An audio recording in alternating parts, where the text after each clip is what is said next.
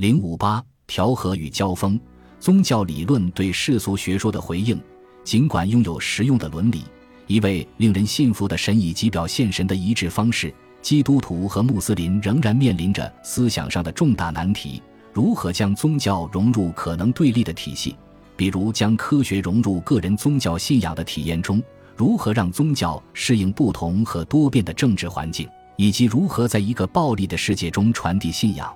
在这个世界里，人们的心灵和信念往往受到胁迫而非理性的说服的影响。我们可以依次来看看他们是如何完成这些目标的。公元三百二十五年后，基督教思想家对古典思想和犹太思想的融合似乎达到了一个转折点。当时，教会宣布了本体同一论，即圣父和圣子的本质相同。除了异教徒顽固派之外，基督教在社会和思想上受到了无可置疑的尊敬，精英阶层中越来越多的人皈依基督教。被教者尤里安曾力图扭转这一趋势，但在363年便早早去世。据称，这相当于承认了耶稣的胜利。到公元380年，当基督教被确定为唯一的宗教时，异教似乎早已处于社会和时代的边缘。然而，到了五世纪。在愈演愈烈的混乱中，基督教与古典哲学的和谐共存似乎受到了威胁。宗教狂热分子正试图毁灭古老的世俗学说，异族的入侵，传统精英退出公共生活，古老的异教教育机构的衰落，使这种状况更加严重。就像公元前三世纪的中国一样，罗马世界需要汇编古代智慧，才能让那些思想在困境中得以幸存。波伊提乌，如我们之前所见，是调和了奥古斯丁的时间观和宿命观的哲学家。他甚至从未提到异教思想和基督教思想之间的差异，但就是他完成了一项重要的贡献，为亚里士多德的逻辑学提供了解读，几乎可以说是傻瓜指南。在整个中世纪，他的指南都是基督教思想家的主要资源。慢慢的。基督教对其进行各种发挥与修改，使其变得更加复杂。波伊提乌的大约一百年之后，塞维利亚的圣伊西多尔从濒临灭绝的古老资源中编纂了有关各类科学规律的文献。经过不断的改进，在接下来的一零零零年时间里，他的作品成为基督教百科全书的一部分。穆斯林在几百年的时间里征服了罗马帝国的一部分旧土，在那里。残存的古代经典文化似乎注定要毁在他们手上，但是，穆斯林领袖迅速认识到其原有的精英以及他们从希腊和罗马时代汲取的思想是有用的，因此，伊斯兰教的学者们收集并整理了古代经典，并将它们送给基督教同行。其中的一个影响是带来了西方十二世纪和十三世纪的文艺复兴。当时，基督教和伊斯兰教的交流非常频繁。与此同时，通过贸易往来和穿越大草原、丝绸之路以及欧亚大陆的季风走廊，重新的接触也丰富了人们的思想，宛如公元前一千纪那样。因此，当时的一些基督教和伊斯兰教思想家非常熟悉古代的理性和科学，他们自然而然地认为世俗学说和宗教学说不仅相容。而且是相互体现和共生的。有两个例子可以说明西方当时的情况。由于当代人的多愁善感，法国哲学家阿伯拉尔现在最著名的是与他的学生埃律启斯的爱情故事。他们之间的书信是中世纪留存下来的最动人的文字。和他的爱人相比，他本人似乎没那么投入。埃律启斯的信，绝望中带着痛苦，争吵中余留温和。对感情忠实坦诚，以感人的洞见记录了真挚的情感如何胜过传统道德。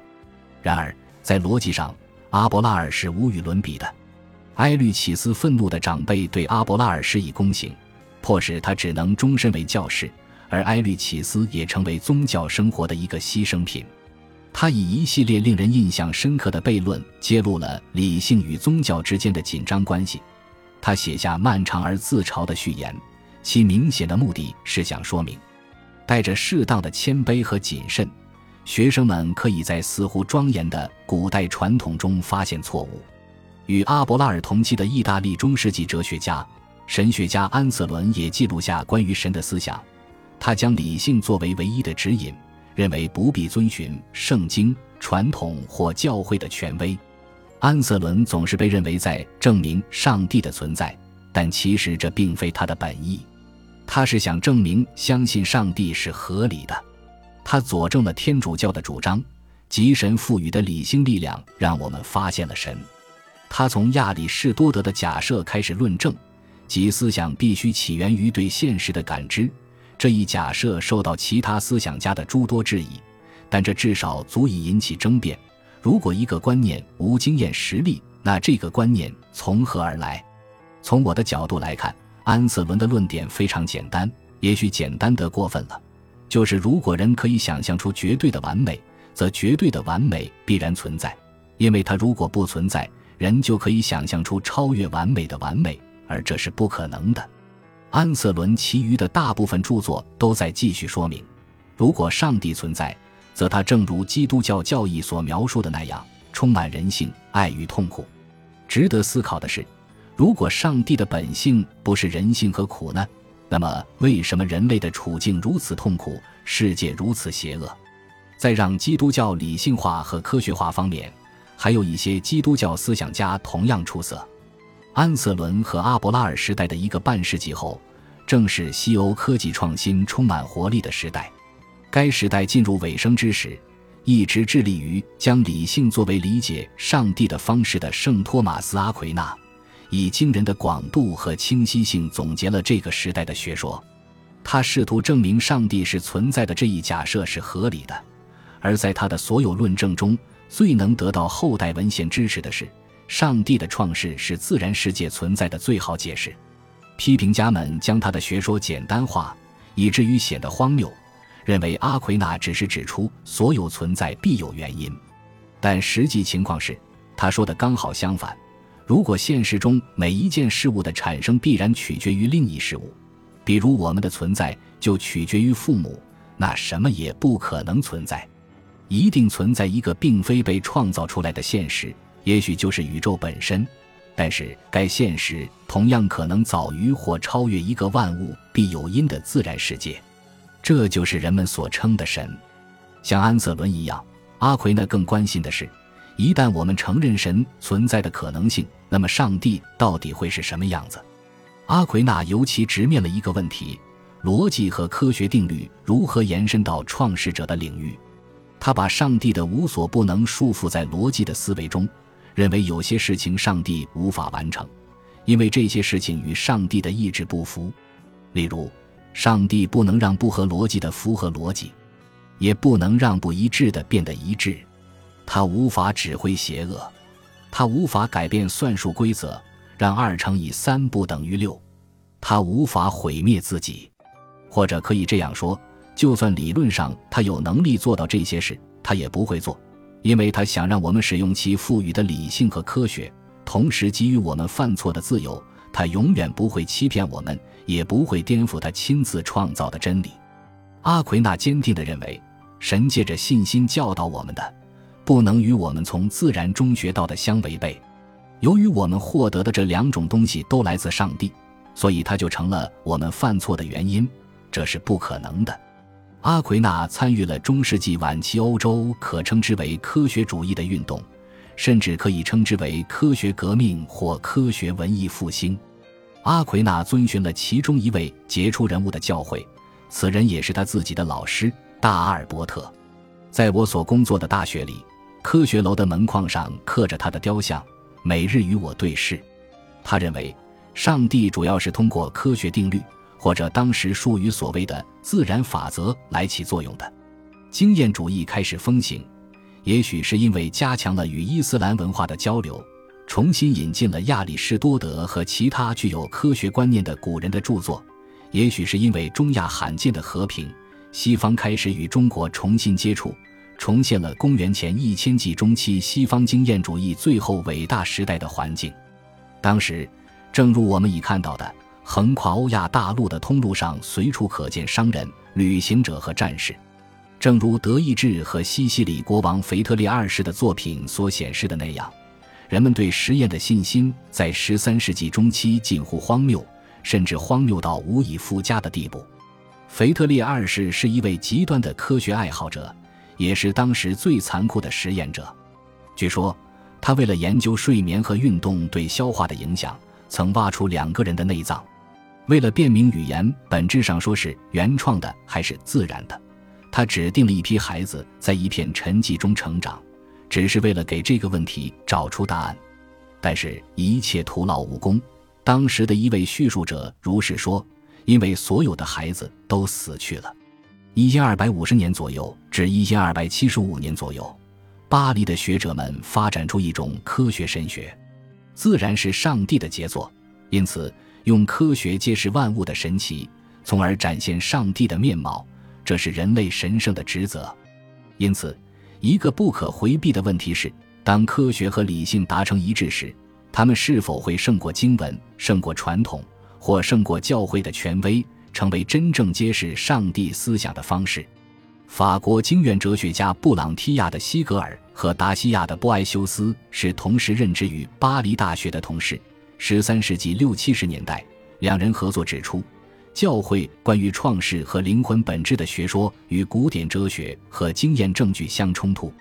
他们认为，每一个有争议的问题都必须由理性的论据来决定。这个主张既令人信服又令人不安。一些思想家，至少在谴责或嘲笑他们的批评者看来，躲在一个闪烁其词的想法里：双重真理及信仰中的真理，在哲学中也许是谬误，反之亦然。一千二百七十七年，巴黎主教趁机干涉大学的事务，谴责了这一学说。与此同时，巴黎大学的另一位教授罗杰·培根也在致力于推进科学事业。他谴责道：“过分崇拜权威，包括祖先的智慧、习俗和共识，是无知的根源。相比之下，经验是可靠的知识来源。”培根是方济各会的修士，他对科学的热情也许与圣方济各恢复自然的地位有关。这个世界值得观察，因为它是万物之主显灵的证据。培根坚持认为，科学可以帮助验证圣经。或提高我们对经文的理解。他指出，医学实验可以增加知识，挽救生命。他甚至声称，科学可以威胁和转化敌人，并引用了历史上叙拉古被罗马大军围困时，阿基米德用透镜取火烧毁了罗马舰队的例子。修士们似乎是科学曙光的奇怪先驱。我们如果正确认识方几个本人，就会发现他是一个最好的例子。肤浅的学生和信徒只看到他是信仰坚定而彻底的人，以至于理性变得无关紧要，证据也似乎毫无意义。他的非理性十分戏剧化，他在故乡的公共广场上脱光衣服，把弃绝财产变成了一场表演。他向乌鸦传教，以表达对人类听众的不满。他放弃巨大的财富，甘当乞丐。他宣扬自己反知识的立场，谴责学习是一种炫富，也是骄傲的源泉。他好似圣愚，他声称自己的信仰已经超越这个世界，因此这个世界的任何知识都毫无意义。另一方面，方几个非常重视自然，他睁开双眼，也让我们睁开双眼，虔诚地看向上帝的杰作。即便有时会看到满目疮痍的世界和其中饱受苦难的万物，他对感觉史的贡献提醒我们注意所有事物的光明与美丽、美好风景、动物潜能、太阳兄弟和月亮姐妹。他对自然一丝不苟、实事求是的形象体现了他所处时代的科学潮流。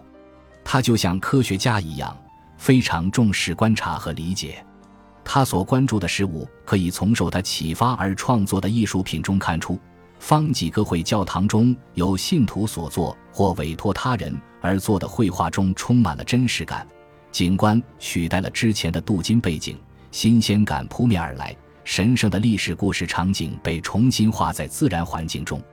人们一直认为中世纪中期的实验热忱，以及对未经检验的权威的怀疑，是当时科技飞跃的基础。从长远看，科学的飞跃为西方文明提供了先进的知识和技术，使西方完全领先于世界其他对手。实际上，其他影响似乎更为重要。从15世纪开始的发现之旅打开了欧洲人的视野，用科学的原材料、样本和标本、图像和地图，充实了欧洲统治者在16世纪和17世纪积累的知识宝库。对凌驾于自然之上的力量的魔法追求蔓延到了科学领域。文艺复兴时期渴望东方三贤的智慧，这体现于虚构出来的人物浮士德博士身上。他将灵魂卖给魔鬼，以换取知识以及各种问题的答案。接连的复兴使欧洲精英重新认识了古老的经验主义。一场军事革命之后，大量精英从战场中解放出来，军事演练不再是必修课，贵族的财富也得以用于科学实践。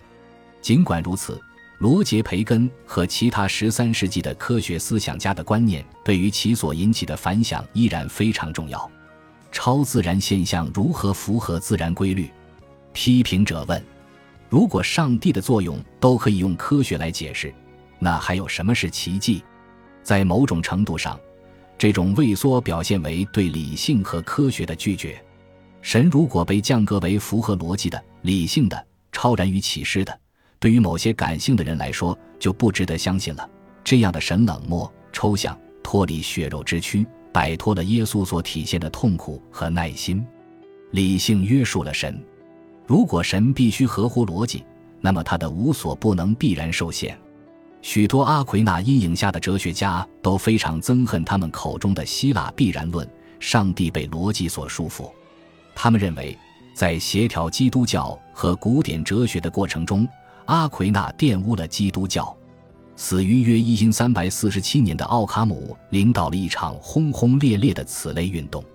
他谴责逻辑学家和支持理性者迫使上帝的行为必须符合逻辑。他提出了令人心怀恐惧的悖论。他说：“如果上帝愿意，他可以命令你去杀人，因为他是全能的，而且上帝可以恶报善。”当然，奥卡姆表达的不是字面上的意思。而是用这种想法来表明逻辑的局限性。有一段时间，亚里士多德的学说被禁止传播，因为需要净化其中的错误。怀疑理性会让我们失去彼此达成共识的一种主要手段。它破坏了一种信念，即宗教必须是合理的，而这种信念过去和现在都属于天主教的强大传统。它强化了教条，让固执己见的人很难接受质疑。它滋养了基要主义，而基要主义本质上是明确非理性的。许多宗教改革的新教徒拒绝理性和权威，转而把圣经作为信仰的唯一基础。十八世纪，马格莱顿派走到了极端，他们认为理性是误导人类的魔鬼的化身，是那个上帝警告人类不要食用，哲却教唆我们摘取的苹果。同时。曾经赞助科学研究的教会开始长期怀疑科学。除了医学院以外，中世纪后期的所有大学都放弃了对科学的兴趣。尽管有些宗教团体，尤其是17世纪和18世纪的耶稣会，一直致力于继续赞助重要的科学研究，但创新往往先是遭到拒绝，随后被人们不情愿地接受。海斯堡神父，我校的传奇校长，曾接受过宇航员的培训。目标是成为第一名进入太空的神父。他还曾在国际原子能机构代表梵蒂冈。他说过：“如果科学和宗教出现冲突，那一定是科学或宗教哪方出现了问题，或者双方都有责任。”认为科学和宗教完全对立的观念是错误的。这两者涉及的是不同的、也许有所重叠的人类经验领域。但事实证明。这种推论极难撼动。本集播放完毕，感谢您的收听，喜欢请订阅加关注，主页有更多精彩内容。